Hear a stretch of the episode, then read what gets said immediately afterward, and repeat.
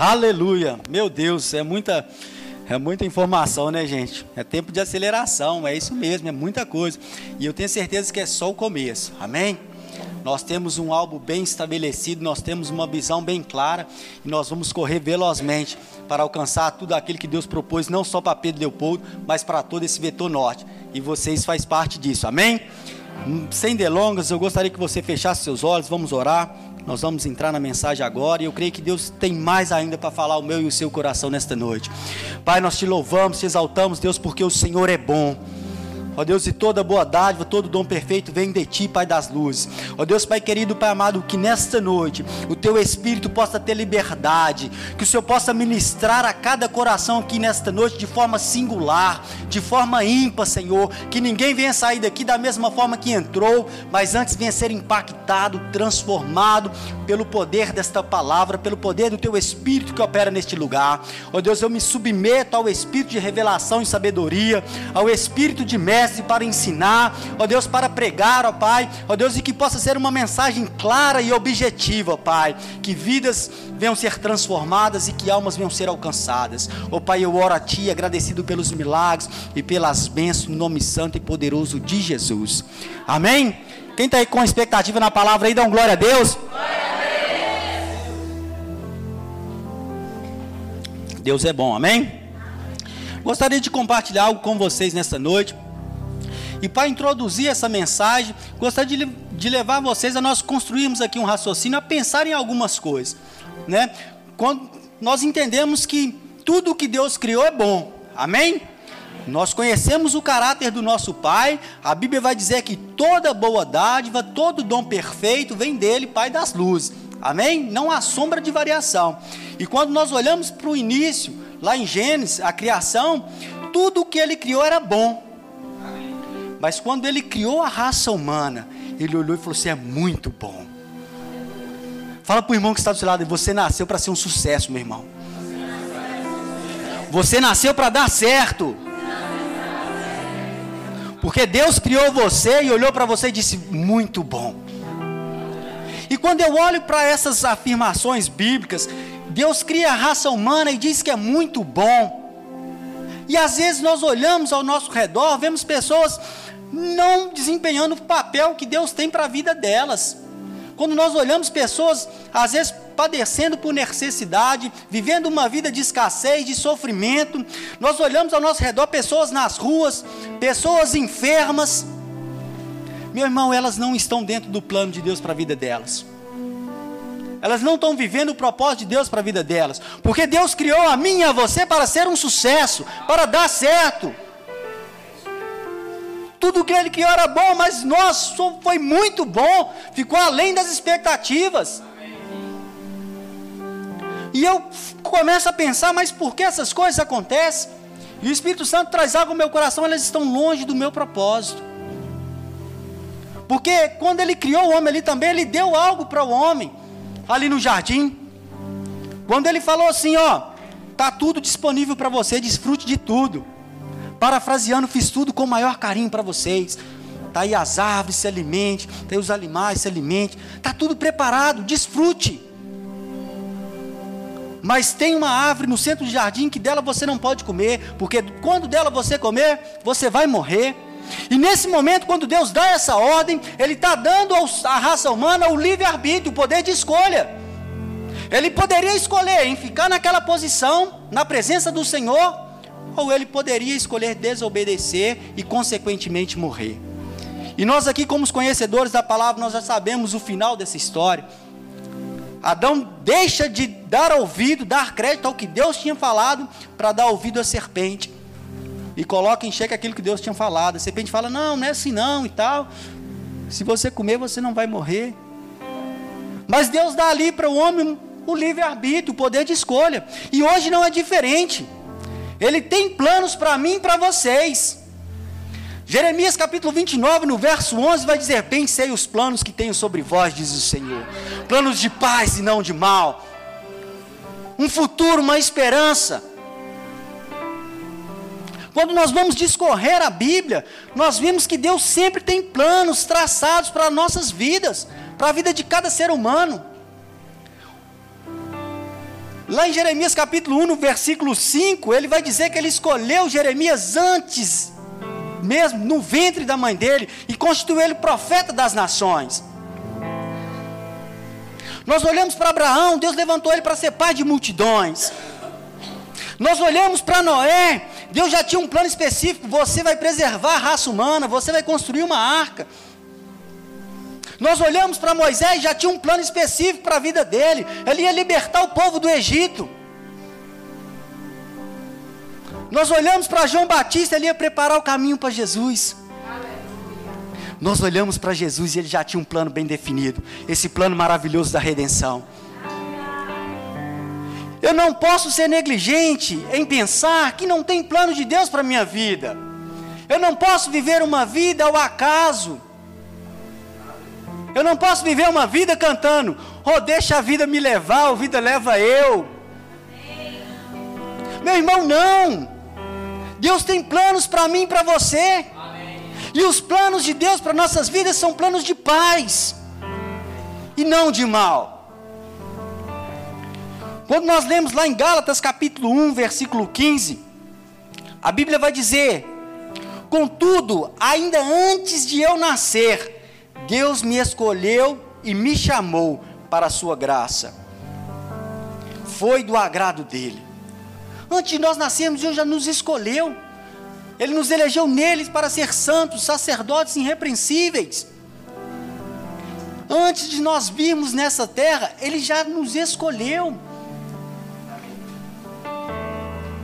O salmista, lá no Salmo 139, ele vai dizer: Os teus olhos me viram no embrião ou no ventre. Ele está dizendo: os olhos de Deus viu ele ainda no ventre, no embrião. Todos os, os dias determinados para mim foram escritos no teu livro, antes de qualquer um deles existirem. Deus já escreveu os planos que Ele tem para mim para a sua vida nesses livros. Ele tem planos para mim para você. Amém? Efésios capítulo 1, versículo 11, vai dizer: Nele fomos também escolhidos, tendo sido predestinados conforme o plano daquele que fez todas as coisas segundo o propósito da sua vontade. Nós fomos predestinados para viver os planos que ele fez para nós, segundo a vontade dele. Meu irmão, e a vontade dele é boa, agradável e perfeita. Não dá para a gente viver de uma forma sem entender essas coisas, de uma forma leviana, sem entender que Deus conta conosco para fazer algo nesta terra. Eu, essa semana, fui atender um cliente, eu atendo o sistema FIENG, eu fui na unidade do SESI Senai de Vespasiano, eu fui ali dar uma manutenção num sistema de climatização da piscina. Lá tem uma piscina olímpica e tem um sistema de climatização. E quem montou esse sistema lá foi a, a minha empresa. E corriqueiramente eu vou lá dar manutenção. E eu cheguei lá e os pessoal que trabalha lá tinham mexido em alguns parâmetros, tinham modificado algumas coisas. E eu falei com eles aqui, olha, deixa eu falar para vocês. Eu dou manutenção nesse equipamento, mas não foi eu que fabriquei. O fato de eu dar manutenção, eu não posso achar que eu sou melhor do que o fabricante. Porque o fabricante, quando ele fabricou esse equipamento, não foi da noite para o dia, não. Ele estudou, ele avaliou, ele estudou, calculou, recalculou, fez tudo pensando como é que esse sistema tinha que funcionar. O rapaz tinha desabilitado uma função, tinha cortado um fio do painel para o sistema não funcionar manualmente. Tinha, tinha desabilitado uma função que chama anticongelamento. E eu, o que, que eu estava querendo explicar para eles? Não dá para vocês achar que vocês têm mais conhecimento do que o fabricante. E o que eu quero que você entenda nesta noite, não dá para nós acharmos que nós temos mais conhecimento do que o nosso fabricante. É ele quem sabe o que é melhor para mim, o que é melhor para você. É ele quem escreveu os nossos dias antes mesmo de nós termos nascidos. É ele quem fez os planos para nossas vidas, planos de paz e não de mal. Não dá para nós vivermos sem, sem esse entendimento. Não dá para nós vivermos e resumirmos somente nesses 80 anos que vamos passar nessa terra. E o que eu gostaria de compartilhar com vocês nessa noite, se eu fosse intitular a mensagem, o título da mensagem seria: Correndo a carreira que me foi proposta. Correndo a carreira que me foi proposta. Eu explanei aqui para vocês nessa introdução que Deus tem planos para as nossas vidas. Amém? E o trilho da nossa mensagem vai ser dois, dois textos. O primeiro dele lá em Hebreus capítulo 1, versículo 12. Abra comigo lá.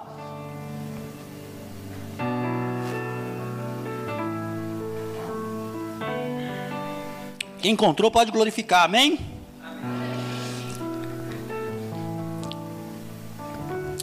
Continue em Hebreus capítulo 12. Nós vamos ler a partir do verso 1. Mas antes, eu gostaria de só fechar essa introdução com Isaías 48, versículo 18. Deixa aberto o seu aí, o Homero vai projetar aqui para a gente. Isaías capítulo 48, versículo 18. A palavra vai dizer: Quem dera tivesse prestado atenção às minhas ordens, teria experimentado de paz que flui como um rio, justiça que o cobre como as ondas do mar. O Espírito Santo me falava: está vendo essas pessoas que estão aí, a qual você se compadece delas? Elas não quiseram ouvir as minhas direções, elas não quiseram seguir os meus planos para a vida delas, e eu não posso forçá-las a fazer isso tem que partir delas essa escolha. O que Deus manda dizer para vocês nessa noite: escolha obedecer a Deus. Assim como o nosso exemplo supremo fez, Jesus Cristo, ele foi obediente até a morte, até a morte de cruz. Amém? Vamos voltar lá em Hebreus capítulo 12, a partir do verso 1. A Bíblia vai dizer: Portanto, uma vez que estamos rodeados de tão grande multidão de testemunhas, livremos de todo o peso que nos torna vagarosos e do pecado que nos atrapalha e corramos com perseverança a corrida que não foi proposta diante de nós. Mantenhamos o olhar firme em Jesus, o líder e aperfeiçoador de nossa fé. Por causa da alegria que o esperava, ele suportou a cruz sem se importar com a vergonha. Agora ele está sentado no lugar de honra, à direita do trono de Deus. O escritor de Hebreus aqui, meu irmão, está falando de uma corrida que não foi proposta. E o tema dessa mensagem hoje é: corramos a carreira que nos foi proposta. E quando nós lemos aqui, ele está falando assim: ó, portanto, estamos rodeados de tão grande testemunha. Contextualizando, quando você vai ler o capítulo 11 de versículos de Hebreus, vai falar sobre a galeria dos heróis da fé. Vai contar ali várias histórias. Pessoas mártires que às vezes não se apegaram nem à sua própria vida, focado em uma recompensa, em uma superior ressurreição. A partir do verso 35, você vai ver ele vai falar assim de pessoas que o mundo não era digno delas. Pessoas que colocaram Deus no lugar que ele tem que estar, acima de tudo, acima de tudo. E o escritor de Hebreus vai falar para a gente correr essa carreira com perseverança. Porque quando nós olhamos para essas pessoas que está relatado no capítulo 11 de Hebreus, eles perseveraram. Paulo foi apedrejado, pessoa Estevão foi morto também, apedrejado, elas perseveraram, porque elas não estavam com os olhos naquilo que era natural, elas entendiam que isso aqui era tudo passageiro, elas entendiam que o mundo espiritual é muito mais real do que o natural. Meu irmão, fala para o irmão que está do seu lado e você é um ser espiritual. Você foi feito para viver uma eternidade. Em Colossenses a palavra vai dizer que nós somos um espírito, possuímos uma alma e habitamos num corpo. Esse corpo físico é só para a gente nos interagir com esse mundo natural, mas nós somos seres espirituais. E o escritor de Hebreus está falando assim: corra essa carreira com perseverança. O original dessa palavra perseverança no grego é uponer, Olha o significado dessa palavra no original. Ele está falando assim: nós temos que correr com perseverança. Ele está dizendo estabilidade, constância, tolerância, características da pessoa que não se desvia do seu propósito. O escritor de Hebreus está falando assim: meu irmão, não se desvia do seu propósito. Deus tem um propósito para você. Deus conta com você. Não se desvie desse propósito.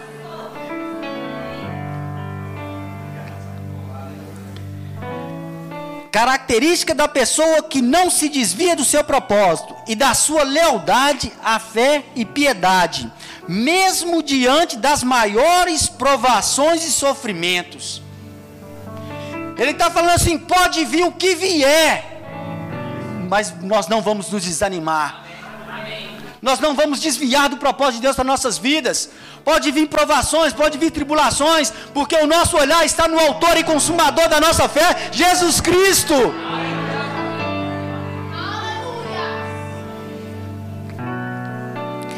Pacientemente, firmemente, paciente que espera por algo,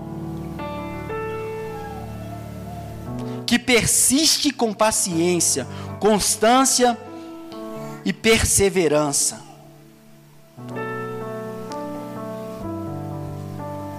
Que espera por algo. Eu não sei o que você tem esperado, mas eu tenho certeza o que eu tenho esperado. E eu tenho esperado aquele grande dia, a qual eu vou chegar diante do Autor e Consumador da minha fé, e Ele vai dizer: entra no gozo eterno.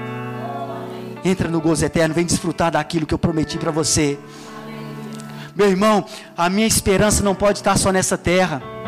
Não pode só estar na minha Range Limited, na minha casa no condomínio. Não pode só estar nisso, não. A minha esperança tem que estar no autor e consumador da minha fé, porque a única coisa que eu vou levar dessa terra são as minhas obras em Cristo. Não temos problema nenhum em desfrutar dessas coisas e nós vamos desfrutar, porque Jesus veio para que nós tivermos uma vida e uma vida em abundância. Mas o que nós temos que entender são as escalas de prioridades. Amém?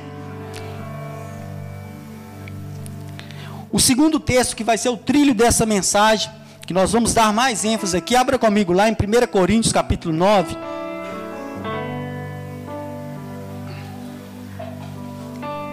Fala para o irmão que está do seu lado, tem uma carreira proposta para você. E o apóstolo Paulo vai nos dar algumas orientações como nós vamos correr essa carreira. Amém? 1 Coríntios capítulo 9, nós vamos a partir do verso 24. Com esse entendimento que temos uma carreira proposta para nossas vidas, o apóstolo Paulo vai nos dar algumas orientações. Diz assim a palavra: Vocês não sabem que numa corrida todos competem, mas apenas um ganha o prêmio? Portanto, corram para vencer. O atleta precisa ser disciplinado sobre todos os aspectos.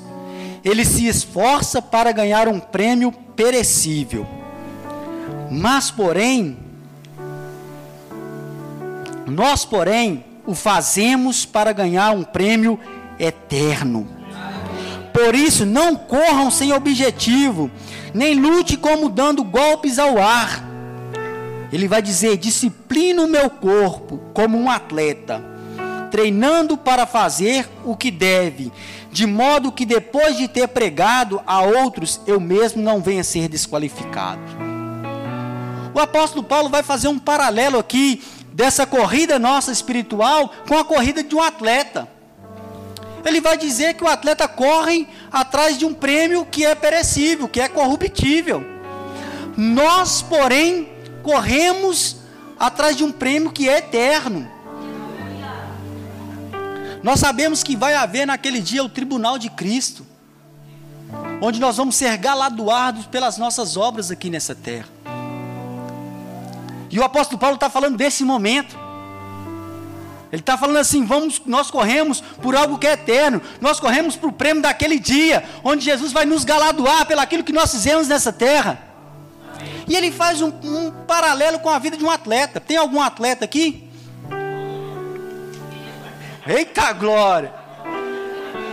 Meu Deus, cheio de atleta.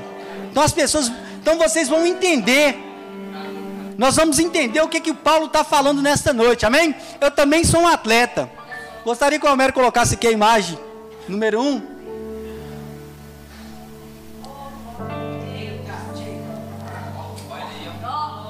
Tá vendo esse rapazinho aqui, ó? O número 320 sou eu. Copa Grande Sertão, lá em Curvelo. Talvez algumas pessoas não conhecem, mas eu já fui um atleta. Hoje eu sou atleta de Cristo. mas eu fui federado à Federação Mineira de Ciclismo por dois anos. E o apóstolo Paulo faz um paralelo com essa vida de atleta. E eu gostaria de colocar para vocês como é que é a rotina de um atleta. Correndo por algo que é perecível. O cara está focado. Ele, ali ele está com a mente na linha de chegada. Tem que cruzar aquela linha de chegada, tem que completar essa prova. Estava ali puxando o pelotão. Como é que é a rotina de um atleta? Eu vou colocar alguns tópicos aqui e vou fazer alguns paralelos para que nós possamos entender como é que é essa rotina. O apóstolo Paulo vai falar que o atleta é disciplinado. E o primeiro tópico aqui para você correr essa carreira e ser bem sucedido, você tem que ter disciplina. Você tem que ter disciplina, meu irmão. Sabe como é que é a disciplina de um atleta? Primeiro começa com uma alimentação balanceada. Primeiro começa com alimentação balanceada. Nessa época, eu tinha um nutricionista e um treinador. Eu tinha uma planilha de alimentação. Eu tinha que seguir rigorosamente. Tinha horário para tudo. Café da manhã. 40 minutos antes, pão francês, pouca manteiga, uma unidade. Café com leite, uma xícara. Batata doce cozida, duas ou três rodelas. Suco vermelho, um copo. Isso 40 minutos antes de eu ir treinar. Eu treinava seis dias na semana. O apóstolo Paulo vai falar de nós treinarmos o nosso corpo e sermos disciplinados. Depois que eu voltava do treino, tinha um lanche pós-treino. Água de coco, 500 ml. Whey, whey protein ali, 40 gramas. Palatinose, 15 gramas. Queratina, isso aqui é um suplemento. Além de uma, uma alimentação balanceada, tinha que ter um suplemento. Que eu quero que você entenda nesta noite que para você correr essa carreira, você tem que alimentar dessa palavra da fé, você tem que ter um alimento diário dessa palavra. Você tem que digerir dessa palavra todos os dias da sua vida de forma sistemática. Um atleta faz isso de forma sistemática. O que o apóstolo está falando? Tenha, tenha disciplina, se alimente dessa palavra diariamente. Nós alimentamos o nosso corpo físico no mínimo três vezes por dia e queremos alimentar da palavra uma vez por semana. Vai faltar energia para você correr essa carreira e ser bem sucedido, meu irmão. E ali tinha um suplemento ainda. Você fazia uma bombinha lá, os atletas vão saber, né? Você, aguinha de coco, whey, palatinose, BCA e tal, e sacudia aquele negócio. Nós temos ali vários suplementos para te impulsionar nessa corrida. Temos vários títulos ali, meu irmão. Primeiro, o básico, o primordial tem que ser essa alimentação balanceada da palavra diariamente. Porque quando a tempestade vier, é isso que vai te manter firme. Jesus vai falar sobre o, o insensato e o prudente. O prudente é aquele que se firmou nessa palavra. O prudente é aquele que se alimenta dessa palavra diariamente, de forma sistemática. E o insensato é que se alimenta dela talvez uma vez por semana ou nem se alimenta. Quando vier a tempestade, o que vai te firmar é a palavra. Quando o apóstolo Paulo está falando de disciplina aqui, que é o primeiro tópico desse, de vários aqui que nós vamos compartilhar, ele está falando que você tem que ter uma alimentação balanceada. Você tem que se alimentar dessa palavra da fé. E ele está falando, sabe o que, que ele está falando? Não coma besteira, não. Não fica ouvindo qualquer coisa, não. Não fica aí expondo o seu ouvido a mentiras, a pessoas que querem te persuadir. Tenha uma alimentação balanceada. Esteja num lugar onde você vai ser bem alimentado. Esteja num lugar onde tenha suplementos.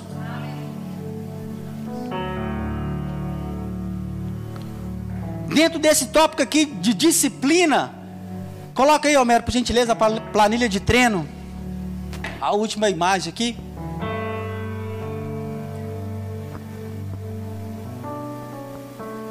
E quando você vai olhar ali, são vários detalhes.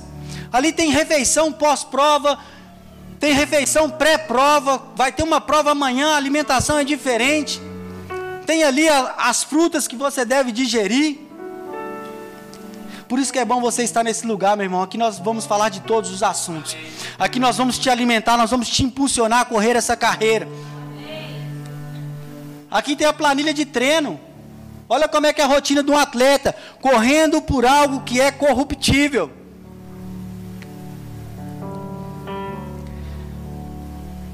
Aqui tem a planilha semanal. Toda semana o treinador mandava uma planilha.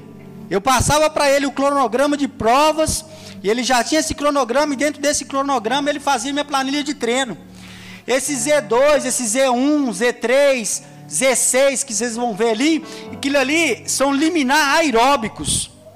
Você trabalha, você treina monitorando seu treino através das suas frequências cardíacas.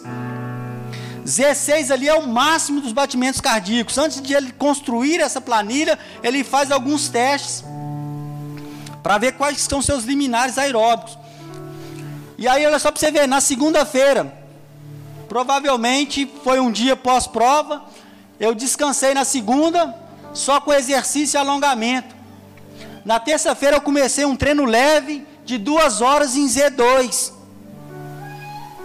Na quarta-feira eu já fiz um treino intercalado, duas horas e meia de treino, Z2 com intervalo, quatro intervalos de dois minutos em Z6, com oito minutos de descanso. Depois três intervalos de cinco minutos em Z5. Esse Z6 ali, meu irmão, é no máximo é no seu máximo. É quatro intervalos de dois minutos, você vai dar dois minutos dando o seu máximo. E eu vou ser sincero para vocês, normalmente eu fazia meu treino cinco e meia da manhã. Eu acordava 20 para 5 da manhã, tomava aquele café que o nutricionista recomendava. Com esse frio, eu estava saindo agasalhado 5 e meia da manhã para pedalar. E tinha várias vezes nesses treinos, meu irmão, principalmente nesses 16 no máximo, que eu ia no limite do meu limite. As pernas queimando. E na minha mente, para, você não vai aguentar. E eu se olhava, dois minutos parece uma eternidade quando você está em 16. Parece duas horas, o tempo não passa e você está fazendo força.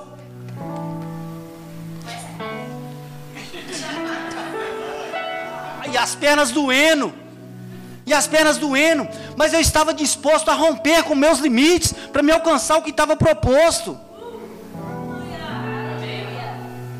Isso por algo corruptível. E aí vai, vai discorrendo na quinta-feira, mais duas horas e meia de treino em Z3. Na sexta-feira, descanso com alongamento. No sábado, duas horas e meia de novo, inter, intercalado, a gente chama de treino de tiro. Né? Esses treinos 16 a gente chama de treino de tiro. No domingo, um longo de 4 horas em Z3 e Z4. Faz um cálculo médio aí, era mais de mais de 16 horas semanais de treino, sem contar os alongamentos. Isso é a rotina de um atleta disciplinado, que sabe o que quer, sabe onde quer chegar.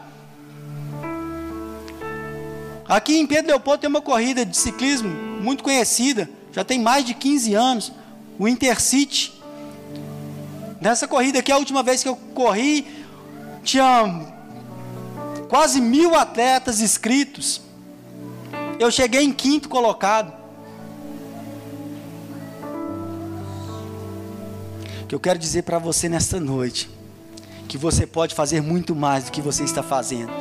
Você pode romper com seus limites, você pode galgar um lugar de mais intimidade com Deus, você pode galgar um lugar de mais relacionamento com Deus, um lugar de mais comunhão com Deus, só basta nós definirmos as prioridades certas.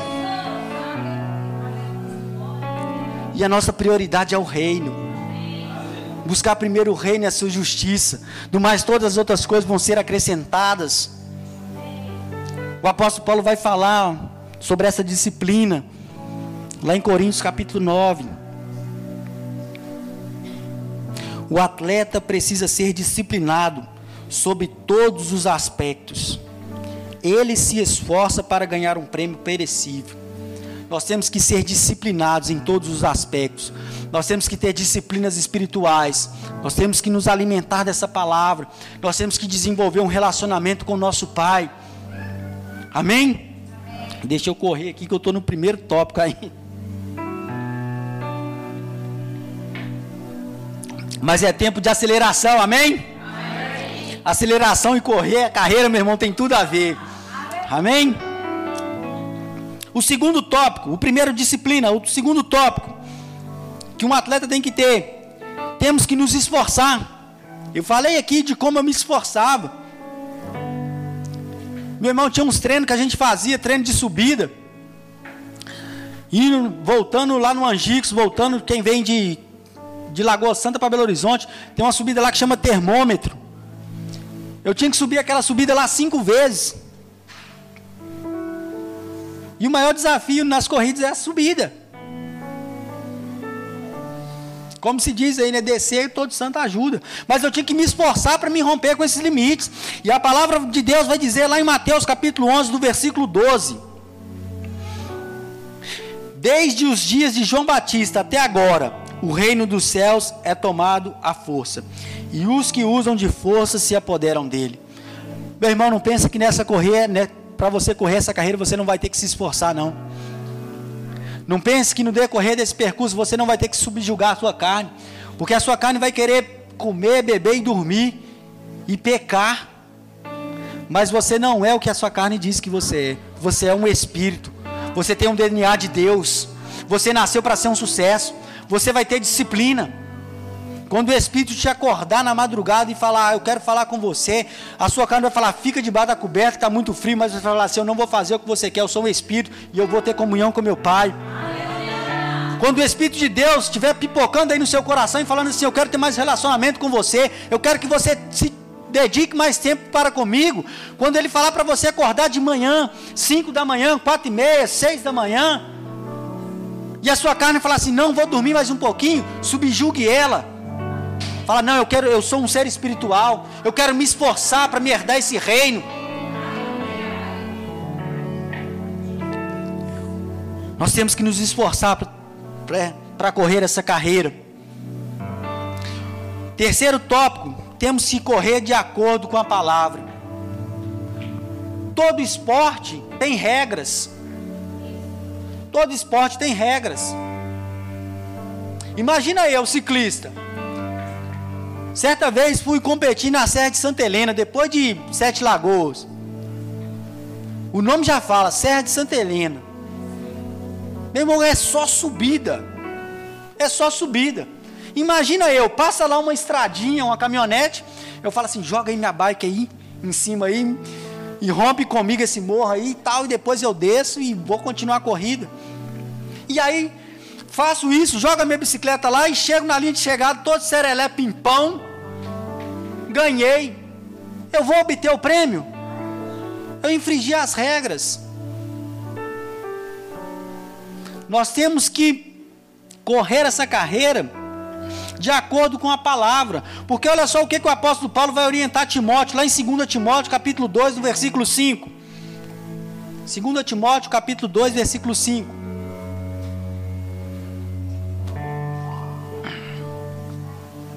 Semelhantemente, nenhum atleta é coroado como vencedor se não competir de acordo com as regras. Sabe qual que é a regra para mim, para você, para nós corrermos essa carreira atrás desse prêmio incorruptível? É a palavra do Senhor. Ele é o nosso manual de regra, de regra prática e fé. Não dá para nós vivermos aqui sem atentarmos a essas regras, sem vivermos na prática dessa palavra. A Bíblia fala que quando chegar aquele grande dia, algumas pessoas vão dizer, mas em teu nome fiz isso, em teu nome fiz aquilo. E Jesus vai dizer: apartar de mim não te conheço. Essas pessoas correram sem observar a regra, viveram uma vida sem ser na prática dessa palavra. Nós temos que pavimentar essa corrida em cima dessa palavra. Porque, meu irmão, se nós estivermos firmados nessa palavra, nós vamos chegar e obter o prêmio que nos está proposto. Se nós estivermos firmados nessa palavra, nós não vamos retroceder, nós não vamos olhar nem para a direita nem para a esquerda, porque ela nos orienta a manter os nossos olhos fixos no Autor e Consumador da nossa fé. Nós temos que correr essa carreira firmados nessa palavra. Temos que dar atenção, temos que estar atento a esta palavra. Porque é nela que nós vamos obter a vida eterna. Quando nós olhamos para a palavra, nós olhamos para Cristo.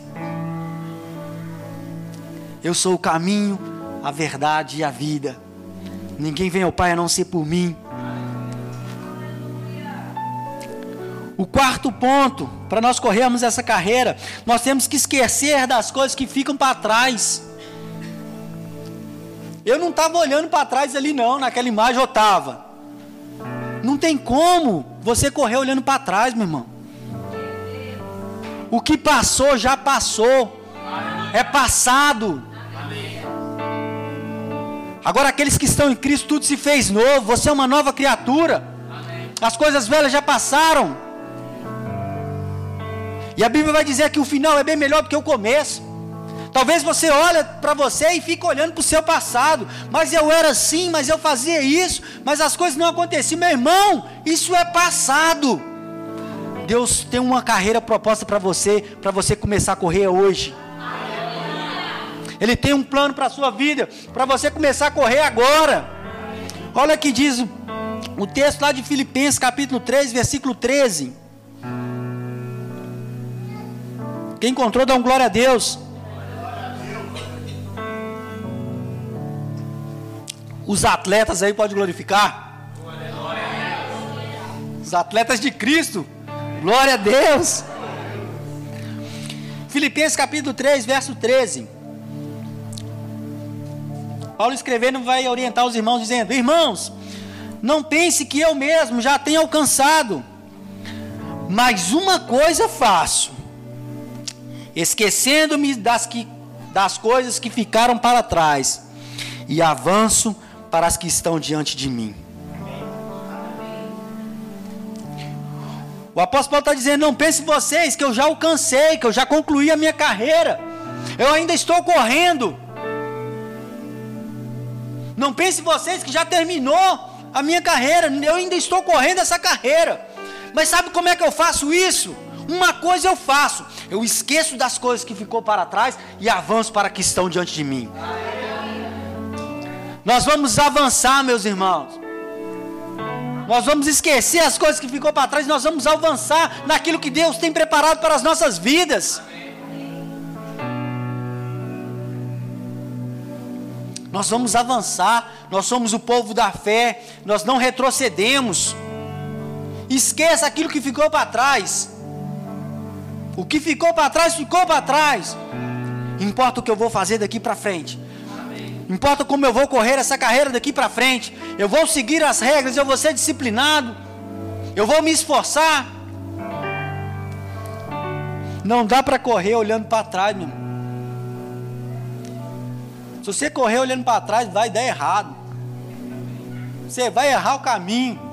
Você vai tropeçar, você vai cair. Sabe o que, o apóstolo tá, Paulo está falando? Não olhe para a sua vida antiga.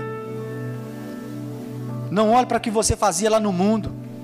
Agora é um novo tempo, é uma nova estação. Olha para onde você quer chegar.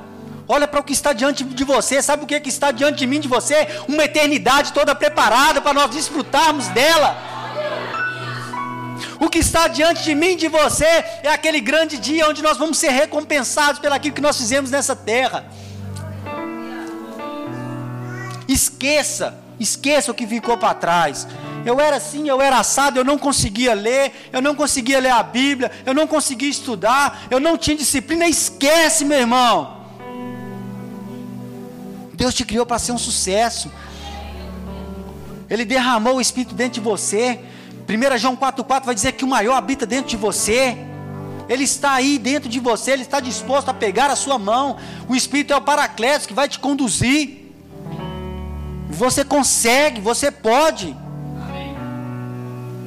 Pessoas por algo corruptível fazem essas coisas.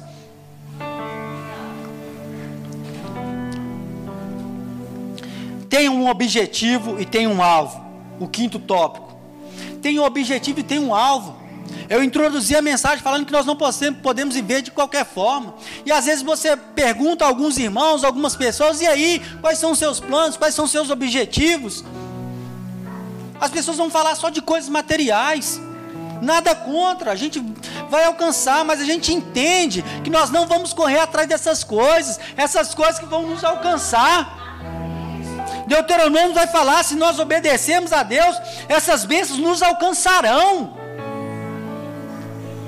Sabe o que, que a palavra está dizendo? Nós estamos na frente das bênçãos. Tem gente que vai falar, estou correndo atrás, meu irmão, pelo amor de Deus. Se você está correndo atrás, você está na antiga aliança. Essas bênçãos vão nos alcançar. Jesus ensinando os discípulos, eles preocupados quanto ao que comer, quanto ao que vestir. Resumindo, preocupado com as coisas que é materiais. Jesus falou assim: aqui, ó, deixa eu falar com vocês. Preocupa com isso, não, só. Essas coisas vão alcançar vocês. Faz o seguinte: busca primeiro o reino e a sua justiça, do mais tudo vai ser acrescentado. Nós temos que ter um, objetivo e um alvo. Filipenses, lá em, no, no capítulo 3 ainda, o verso seguinte aí, o verso 14 vai dizer: prossigo para o alvo. O apóstolo Paulo falando, né? Ele falou assim: uma coisa eu faço, eu esqueço das coisas que ficou para trás e prossigo para que estão diante de mim. E ele vai dizer: prossigo para o alvo, a fim de ganhar o prêmio do chamado celestial de Deus em Cristo Jesus. Existe um prêmio, existe uma recompensa. Quando você vai ler lá Hebreus capítulo 11, depois do versículo 35, vai falar de pessoas que deram a vida por ele no Evangelho. Não, eles abriram mão do resgate. Eles falaram assim: não, se, se, eu orar, Deus me resgata. Mas eu quero abrir mão disso, visando uma superior ressurreição, visando esse prêmio. Hebreus 12, 2 ele vai dizer: tenham os olhos fitos em Jesus, Autor e Consumador da nossa fé ele, pela alegria que lhe fora proposta, suportou a cruz, desprezando a vergonha, e assentou-se à direita do trono de Deus. Jesus completou essa carreira, meu irmão. E ele recebeu aquilo que foi proposto. Ele decidiu obedecer até a morte, até a morte de cruz. E Deus o exaltou sobremaneira, que deu o nome que está acima de todo nome se nós decidirmos obedecer ao que Deus tem para nossas vidas, a correr aquilo que foi proposto, vai ter recompensa. Vai ter recompensa.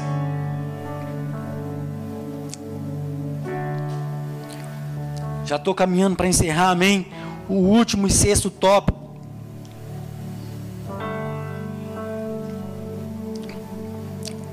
Complete a carreira e receba o prêmio complete a carreira e receba o prêmio. O apóstolo Paulo está dizendo que os atletas, um só leva o prêmio. Mas nós que corramos por uma coroa incorruptível, todos vamos levar o prêmio. Basta nós completarmos essa carreira que nos foi proposta. E meu irmão, e nessa carreira, nessa corrida, para alcançar o que é eterno, não há competição.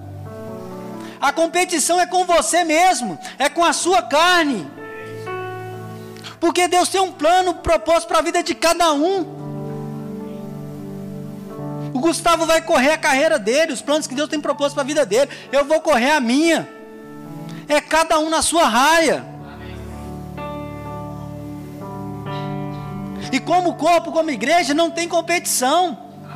É um admoestando o outro, é um auxiliando o outro dentro desse propósito. Nós estamos aqui para desenvolver vocês dentro do propósito de Deus para a vida de cada um de vocês. Nós vamos todos os dias aqui levantar placas para que cada vez vocês estejam mais próximos desse prêmio.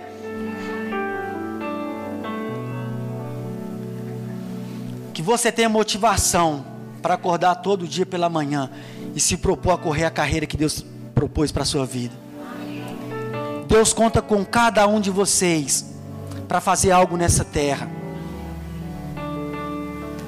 Jesus falou assim: Ó, eu estou indo, agora estou passando o bastão para vocês. E aqueles que creem em mim, obras maiores farão. Agora é responsabilidade nossa expandirmos o reino, pregar essa palavra. Deus conta com cada um de vocês para fazer algo aqui em Pedro Leopoldo, não só em Pedro Leopoldo, mas todo o vetor norte. Deus conta com vocês. Nós somos um corpo. E um corpo bem ajustado cresce. E o apóstolo Paulo vai, vai falar lá em 2 Timóteo, no capítulo 4. Nós temos que completar a carreira e receber o prêmio, amém? O apóstolo Paulo vai dizer lá em 2 Timóteo capítulo 4, versículo 7.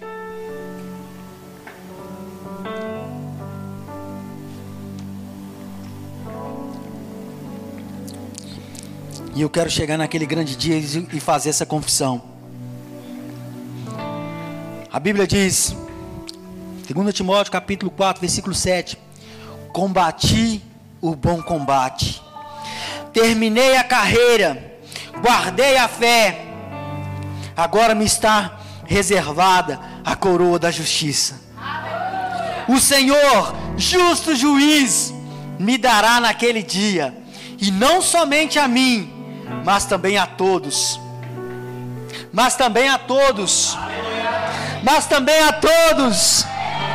Mas também a todos os que amam a sua vinda. Essa coroa não é só para mim. Essa coroa não é só para o pastor. Essa coroa é para todos. E Ele nos dará naquele dia. Ele vai nos recompensar por tudo aquilo que nós fizemos aqui nessa terra. Meu irmão, é isso que tem que nortear a minha a sua vida. Nós temos que ser movidos por essa eternidade. Nós temos que ser movidos por essa eternidade. Nós somos seres eternos, somos seres espirituais. Essa jornada terrena é muito pequena comparada à eternidade que Deus tem. No filme do apóstolo Paulo, ele vai fazer um paralelo. Ele pega, não sei se alguém que já viu, alguém já viu o filme do apóstolo Paulo? Ele pregando ali, instruindo. Ele pega pega uma água na concha da mão. E ele ensinando, ele vai falar assim: está vendo essa água escorrendo entre o meu dedo? Essa é a vida do ser humano aqui nessa terra. 80 anos, 70, 80 anos. Cada dia que passa, essa água vai escorrendo. A vida do ser humano vai ficando mais curta. Mas o que Deus tem, e Ele mostra para aquele homem na frente do mar: o que Deus tem para nós é essa imensidão do mar, é algo eterno. A nossa jornada terrena aqui é muito pequena mas o que Deus tem para nós é algo eterno. Meu irmão, e não pense que você correr a carreira que Deus te propôs vai te privar de outras coisas, não. Vai te deixar de usufruir daquilo que Deus tem, naturalmente falando para você, não. Jesus ensinando os discípulos, lá em Mateus capítulo 16, se quiser abrir para mim aqui, ó, Mateus capítulo 16 a partir do versículo 24, ele ensinando os discípulos, ele vai dizer: Se vocês querem vir após mim, negue-se a si mesmo, toma a tua cruz e siga-me. Ele está falando: se vocês querem vir após mim, se vocês querem serem meus discípulos, negue a si mesmo, toma a tua cruz e siga-me. Cruz, naquela, naquele contexto ali, era sentença de morte. Ele estava dizendo assim: morre para os seus planos e venha viver os meus. Nega as suas vontades e venha viver as minhas. E no versículo seguinte ele vai dizer: porque aquele que quer ganhar a sua vida, perdê-la-á. Mas aquele que perde a sua vida por mim a encontrará. Só tem uma vida plena, vivendo os planos de Deus para nossas vidas. Só tem uma vida de sucesso no centro da vontade de Deus.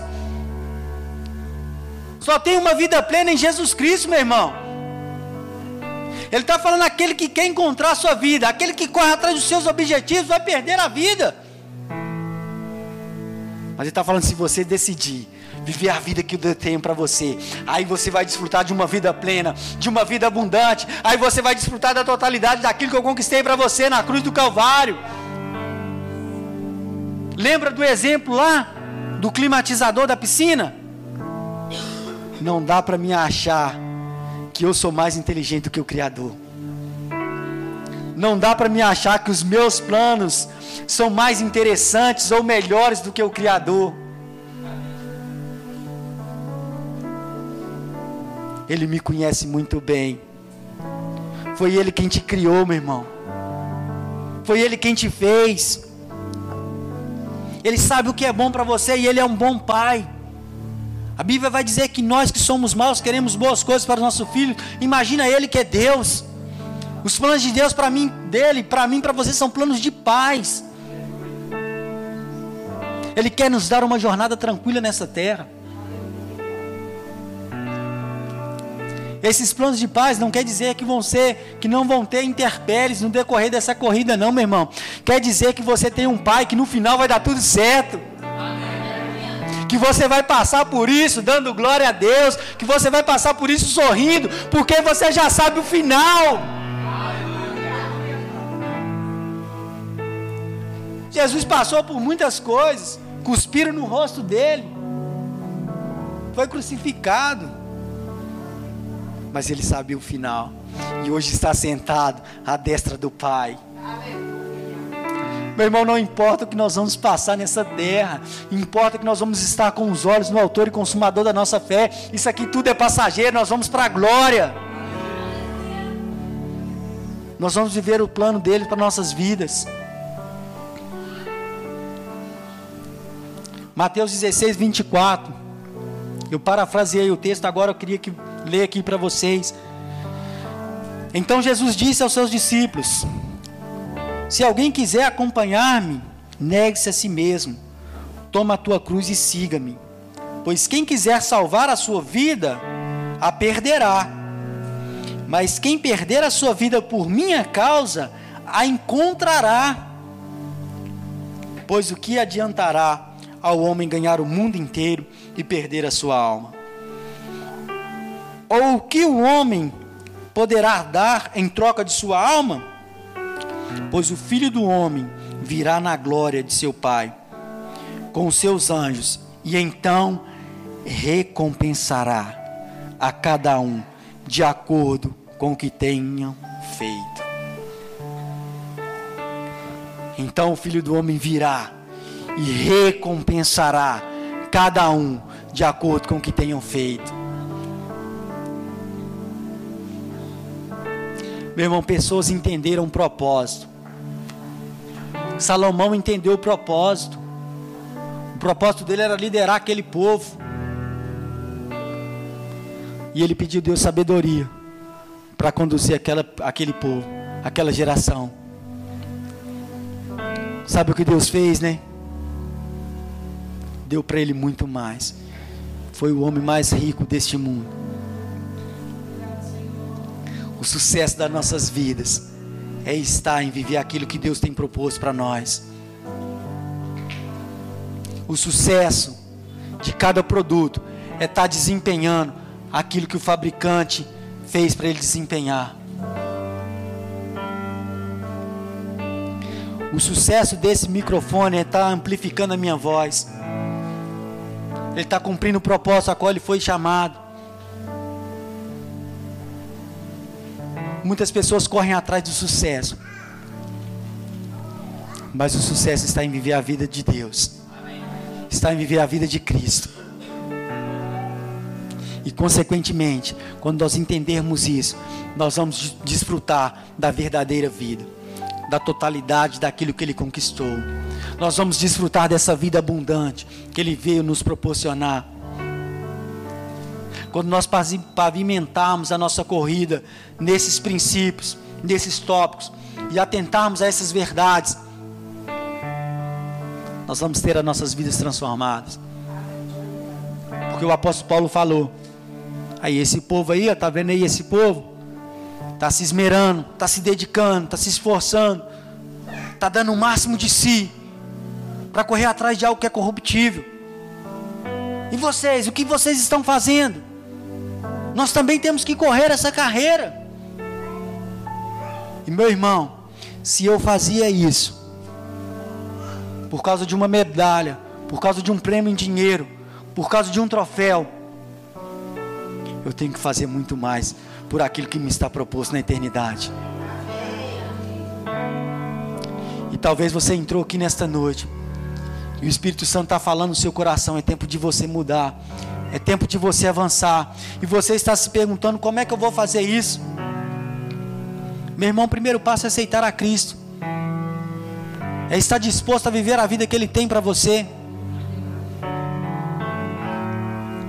Eu gostaria de fazer duas orações nesta noite. Talvez tenha alguém aqui nesta noite que ainda não entregou a sua vida para Jesus, que entendeu esse chamado de Deus para a sua vida.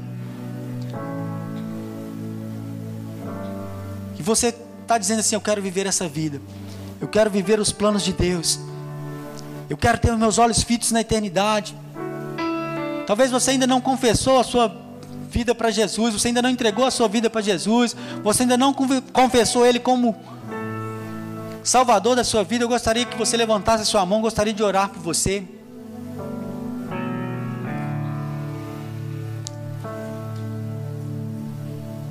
É tempo de você mudar, meu irmão, é tempo de aceleração.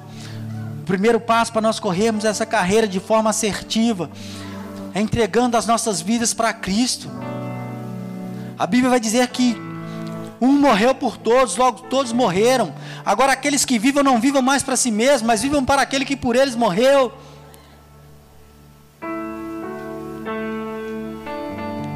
Tem alguém ainda que não entregou sua vida para Cristo?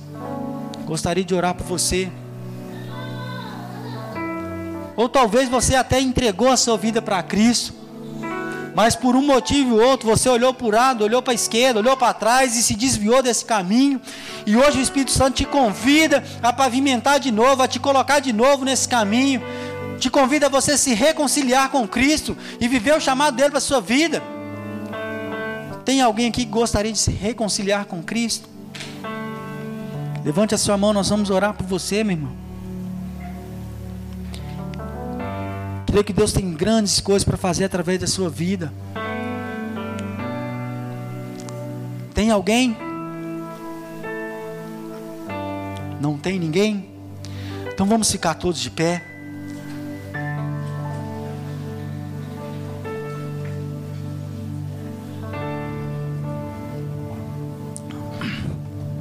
Agora é você e ele, meu irmão. Feche os seus olhos. Feche seus olhos, comece a orar.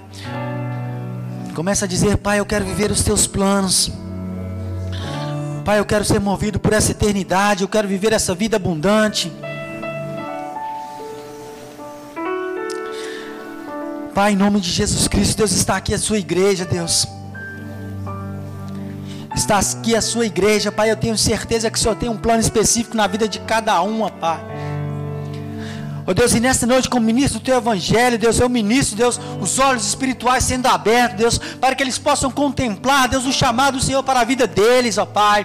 Ó Deus, Pai querido, Pai amado, eu ministro sobre a vida deles, Deus, disciplina. Ó Deus, Pai querido, Pai amado, força de vontade, esforço, Deus, para viver aquilo que o Senhor tem para a vida de cada um, porque eu tenho a certeza que o Senhor tem algo grande, Deus, para a vida de cada um que está aqui nesta noite, ó Pai.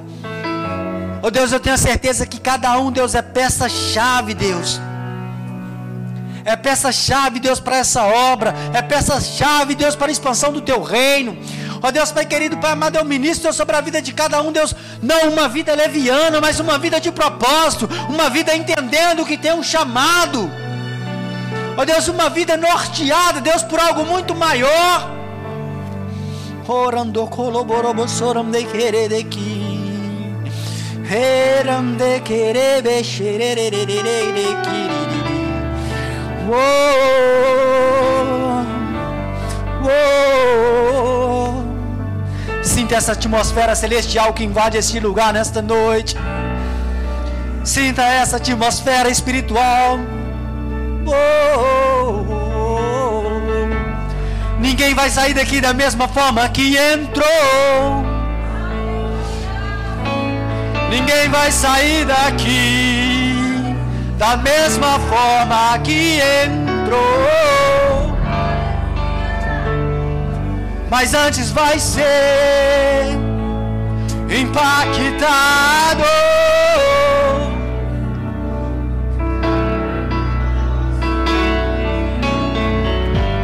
Antes vai ser restaurado por esta palavra.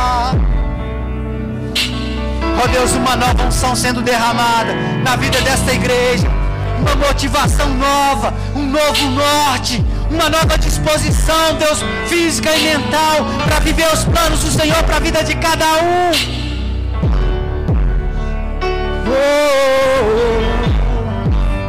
Por onde querer ver, ver, de que, de que, Orande querebe xerende quiririri Um novo tempo para Pedro Leopoldo. Um novo tempo para Pedro Leopoldo. Orodokobo soronde querer Orando colobo soronde querer É tempo de aceleração É tempo de rompimento é tempo de você correr com mais intensidade, com mais velocidade, a carreira que Deus tem proposto para você. Orande querer bexerende que Orande querer bexer Orande querer bere bexorande querer de que Eis que eu digo para você nesta noite você pode muito mais.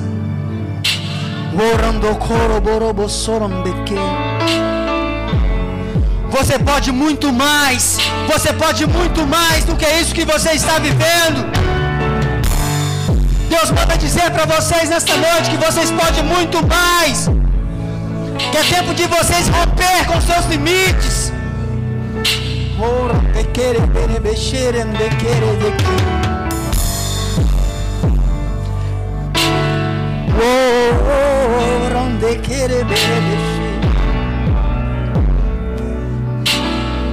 Nós estamos chegando no fim dos tempos. Já não há mais tempo de olhar para trás, não, já não há mais tempo de ficar disperso. É tempo de avançar, de correr.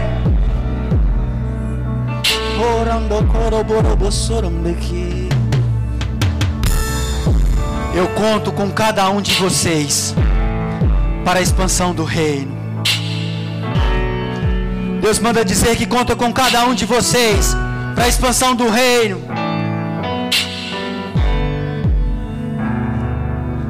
Você tem utilidade, você é importante para a obra que Deus vai fazer. Ele conta com cada um de vocês. Oh Pai, eu te agradeço por este momento, te agradeço por essa rica oportunidade.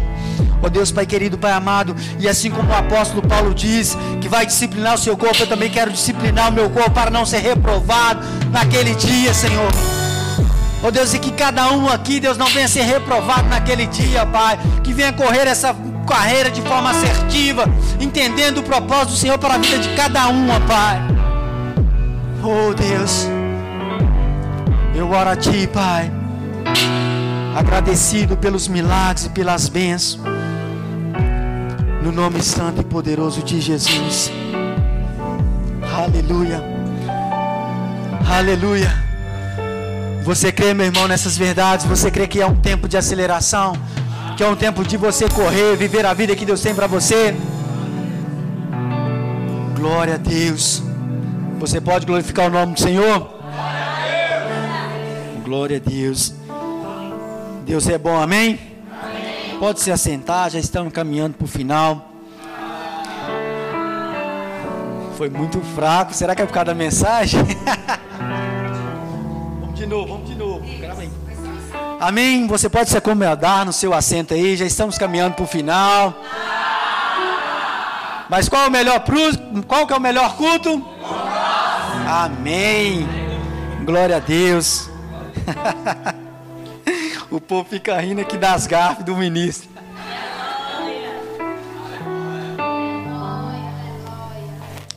Mas como o apóstolo Paulo, eu ainda também estou sendo aperfeiçoado. Não pense que eu completei. Ainda tem muito de Deus para fazer na minha vida. Amém? Glória a Deus. Eu creio que Deus falou no seu coração, assim como falou no meu. Né, que nós possamos praticar essas palavras. Né? Não pense que você não pode, meu irmão. Que você não dá conta. Que você é muito mais do que você imagina que você é. Você foi criado em Deus e há uma graça que pega junto, há uma força capacitadora que capacita a você desempenhar aquilo que Deus tem proposto para a sua vida. Amém? Eu agradeço a oportunidade.